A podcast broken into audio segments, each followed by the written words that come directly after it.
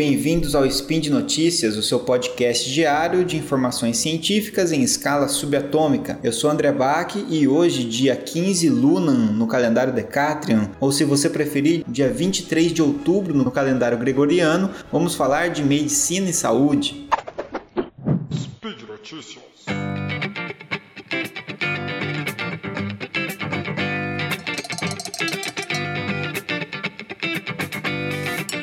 Bom, o tema que eu escolhi para falar hoje com vocês é o efeito placebo.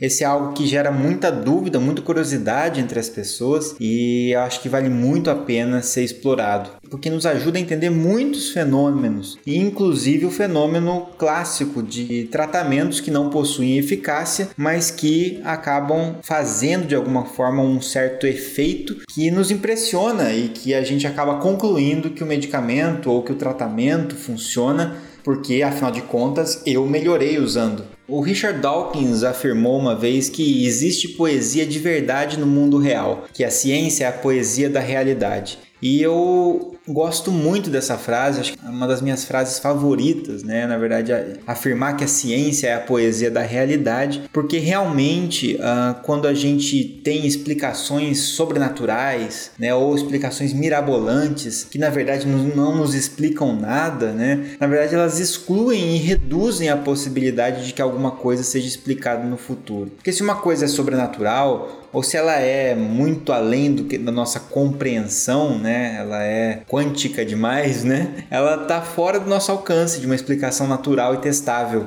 Então, para quem é cientista, isso o sobrenatural não é muito legal. Então, nesse cenário, o efeito placebo ele, ele faz parte dessa poesia do mundo real, porque é um efeito que parece mágico e mais mágico ainda do que as explicações mirabolantes, fantasiosas que muitas dessas terapias né, acabam tentando oferecer para justificar a sua suposta eficácia. Então essa, esse efeito extremamente real, que é o efeito placebo, ele é mais interessante do que qualquer mitologia sobre pílulas, gotas, agulhas mágicas, né? Então você já cansou de ouvir a expressão isso foi efeito placebo. E na área de medicamentos, que é a minha área, uma substância placebo, ela consiste numa substância inerte que não tem efeito terapêutico intrínseco, mas que ainda assim é capaz capaz de provocar efeitos terapêuticos na pessoa que usa. É meio confuso isso, né? Existem centenas de casos de relatos anedóticos, né, que são relatos individuais, subjetivos, documentados na história que mostram alguns efeitos muito surpreendentes, como por exemplo o uso de água salgada no lugar de morfina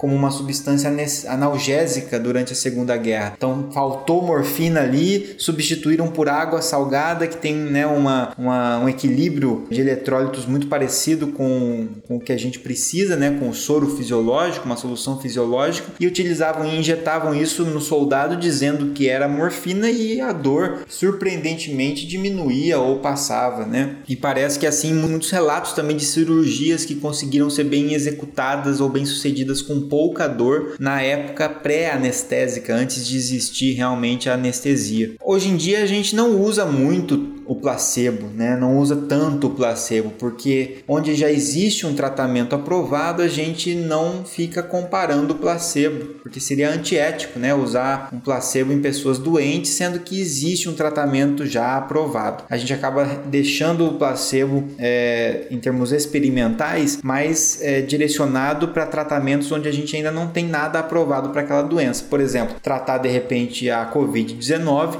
é interessante fazer um teste contra contra placebo, porque não existe nada aprovado ainda. Ou quando a gente vai fazer uma vacina nova, por exemplo, a vacina para Covid, também a gente vai testar a vacina versus uma vacina placebo. Bom, mas quantificar cientificamente uh, o, o, efeito placebo nem sempre é muito fácil. Teve um experimento muito interessante conduzido pelo Daniel Morman que avaliou o uso de pílulas placebo na úlcera gástrica. Então, o que, que ele fez? Ele foi bem inteligente porque, ao escolher a úlcera gástrica, ao invés de escolher dor, por exemplo, como um, um desfecho para se observar, ele acabou escolhendo algo mais objetivo e mais fácil de ser quantificado. Né? Quantificar dor é uma coisa coisa mais difícil, porque depende da subjetividade, da interpretação da dor da pessoa. Agora, quantificar a úlcera, a gente consegue registrar por meio de endoscopia. Então, a ideia dele foi legal porque ele reuniu dados de diversos estudos, comparando placebos desses estudos. Ele, ele comparou a taxa de sucesso de cura da úlcera entre pacientes que recebiam dois comprimidos de açúcar por dia e pacientes que recebiam quatro comprimidos de açúcar por dia. Então, olha que interessante, ele comparou pessoas que não receberam tratamento de verdade, só que era um placebo com dois comprimidos e outro grupo placebos com quatro comprimidos. E ele percebeu que os pacientes que recebiam quatro comprimidos placebo tinham mais taxa de sucesso de cura da úlcera do que os que recebiam apenas dois comprimidos. Então, olha que interessante, mesmo sem receber nada, de fato, né, algumas pessoas melhoraram com o placebo, melhoraram da sua úlcera só pela expectativa de melhorar, e essa expectativa ela é culturalmente influenciada pela informação que a gente tem de que quanto maior a dose, maior o efeito. Então, pessoas que receberam quatro comprimidos placebo tiveram uma taxa de sucesso maior, né? mesmo sem ter nada ali capaz de tratar de fato a úlcera. Outros experimentos mostraram para nós que injeções placebo provocam efeitos terapêuticos maiores que comprimidos, de novo associado a esse significado cultural. Se eu tomo uma injeção, uma injeção deve ser algo mais forte, mais potente. Logo, a minha expectativa de melhora é maior e por isso eu tenho um efeito maior também. E cirurgias placebo, que seria você fazer um corte na pele da pessoa, abrir, fingir que fez alguma coisa e fechar sem de fato fazer nenhum procedimento, também tem um efeito placebo maior do que apenas uma injeção. Ou seja, parece que existe realmente esse significado cultural de que o tratamento medicamentoso ou de que a intervenção que a gente faz é baseado na nossa percepção popular, né, acaba nos, nos trazendo esse efeito de que quanto mais dramática é a intervenção terapêutica, mais eficaz é a terapia. E isso se reflete no efeito placebo. E olha só que interessante, placebos com rótulo comercial fazem mais efeito do que os placebos sem marca. Então, um comprimido que tem um rótulo comercial faz mais efeito do que um comprimido que não tem rótulo, por mais que eles sejam idênticos. E também é, foi visto que placebos que são mais caros têm mais efeito que placebo mais barato. Então, se a pessoa pagou mais caro pela intervenção, ela se sente melhor do que se ela pagou mais barato, pela percepção de que se é mais caro deve fazer mais efeito. Isso tudo é muito incrível, né? E pode inclusive ajudar a gente a entender, é uma hipótese e a hipótese que eu mais defendo de que por, de por que, que medicamentos genéricos muitas vezes as pessoas criticam dizendo que são piores, né? Tanto médicos quanto pacientes, porque os genéricos eles têm, eles não têm um nome comercial, eles são menos atrativos visualmente, eles não têm propaganda na TV e além disso eles também são mais baratos, né? E isso influencia o efeito placebo, que é um efeito que se soma ao efeito terapêutico intrínseco da droga. Quando a gente toma qualquer medicamento para dor, por exemplo, não é só o princípio ativo, o paracetamol, a dipirona que está fazendo efeito em você, mas a sua expectativa em melhorar com aquilo. Então é a soma desse efeito intrínseco mais o efeito placebo. De maneira muito interessante também, mesmo sem prescrever nada para o paciente, o efeito placebo pode se manifestar. Por exemplo, um diagnóstico, né, até um diagnóstico falso, pode melhorar os resultados apresentados pelo paciente. Isso tem relação com o efeito de muitas terapias integrativas,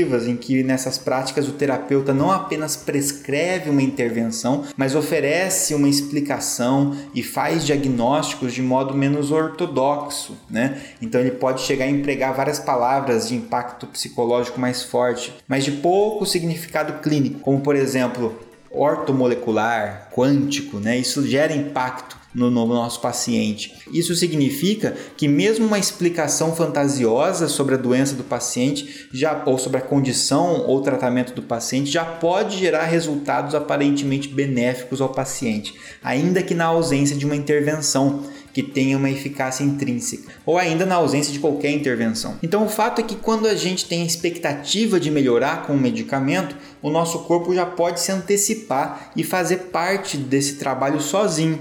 Por exemplo, o nosso corpo pode liberar neurotransmissores, neuropeptídeos que modulam algumas funções, como a dor, né? sabendo que você está é, tomando um medicamento, uma espécie até de condicionamento. Teve um experimento até bem extremo onde foi administrado IPECA, que é um medicamento que induz vômito para pessoas que sofriam de náusea e vômito. Só que deram para essas pessoas, as pessoas já estavam com náusea e com vômito, e deram um medicamento que provoca vômito para elas. Só que deram esse medicamento falando que eram medicamentos que interrompiam e que preveniam vômito. E essas pessoas tomaram o medicamento e, e muitas delas relataram melhora nos sintomas. Então, tomaram medicamentos que provocam vômito e sentiram melhora na náusea e vômito que estavam sentindo. Esse é um exemplo de um caso extremo no qual o efeito placebo foi capaz de contrabalancear e superar o efeito farmacológico original. Uma coisa que a gente tem que manter em mente é que sofrer influência do efeito placebo não é um demérito. Todos nós né, estamos sujeitos a, a, a esse efeito. Como a gente viu, esse efeito ele é fortemente modulado pela nossa cultura. E quando alguém fala que melhorou quando usou um placebo, isso não quer dizer que a dor é psicológica. Ah, então se melhorou com o placebo, se melhorou tomando uma pílula placebo, por exemplo, então era frescura. O experimento que eu falei para vocês sobre a úlcera demonstra bem isso. Né? A úlcera é real, a melhora da úlcera com efeito placebo também é real. O que a gente discute aqui é que para uma intervenção ser considerada eficaz, intrinsecamente eficaz,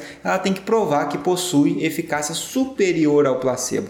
Porque se ela for tão eficaz quanto um placebo, quer dizer que ela não tem eficácia intrínseca. Só para a gente finalizar e eu não me alongar demais aqui, é bem comum que as pessoas acabem afirmando o seguinte: bom, mas você está dizendo que várias terapias, várias intervenções que a gente faz são, na verdade, placebos elaborados. Mas então, como é que você explicaria o efeito placebo em crianças ou em animais que usam esse tipo de terapia? Então, essa, essa pergunta costuma vir dessa ideia de que o placebo é algo equivalente ao sugestionamento. E aí, sendo assim, animais né, e crianças muito pequenas, bebês, elas não sabem que estão sendo medicados, então não poderiam ser sugestionados, né? Mas a gente tem que perceber que o efeito placebo não é um único efeito, né? Ele é um conjunto de efeitos que envolve sim a expectativa, o sugestionamento, mas envolve também uma série de outras questões, como por exemplo, embora um bebê, uma criança, um animal não possa se comunicar, muitas vezes falar, os pais das crianças e os tutores desses animais não apenas sabem falar, mas também sofrem influência de vários vieses quando observam seus filhos e os animais de estimação. Então, nesse caso, o cachorro Show! Pode não ser sugestionável,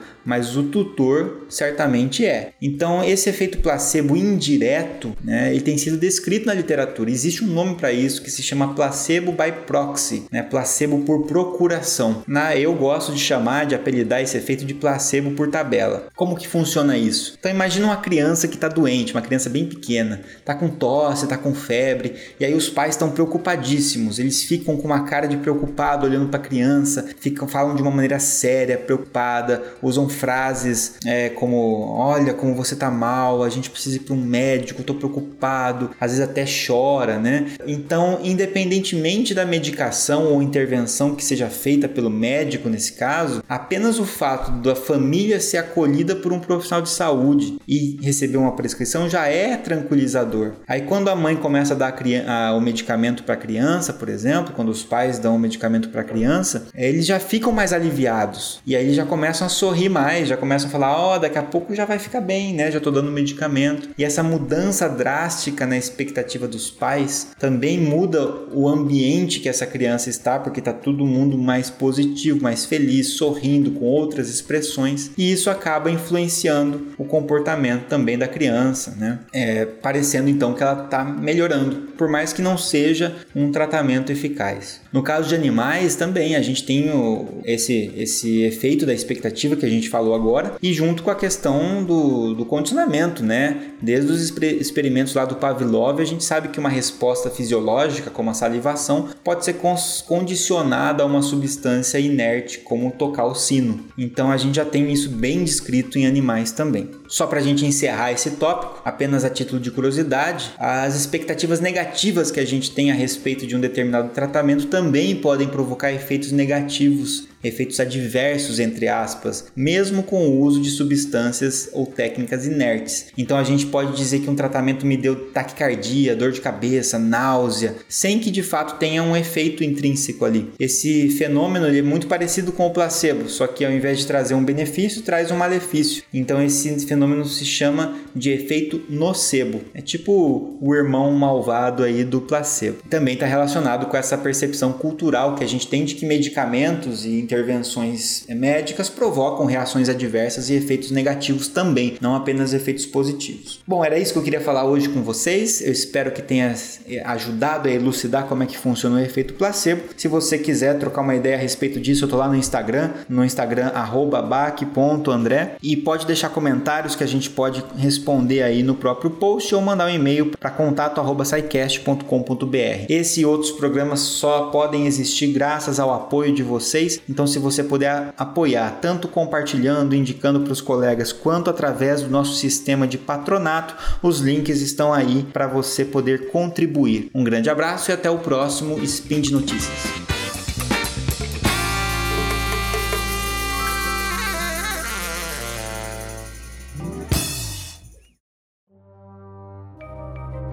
Este programa foi produzido por Mentes Deviantes. deviante.com.br.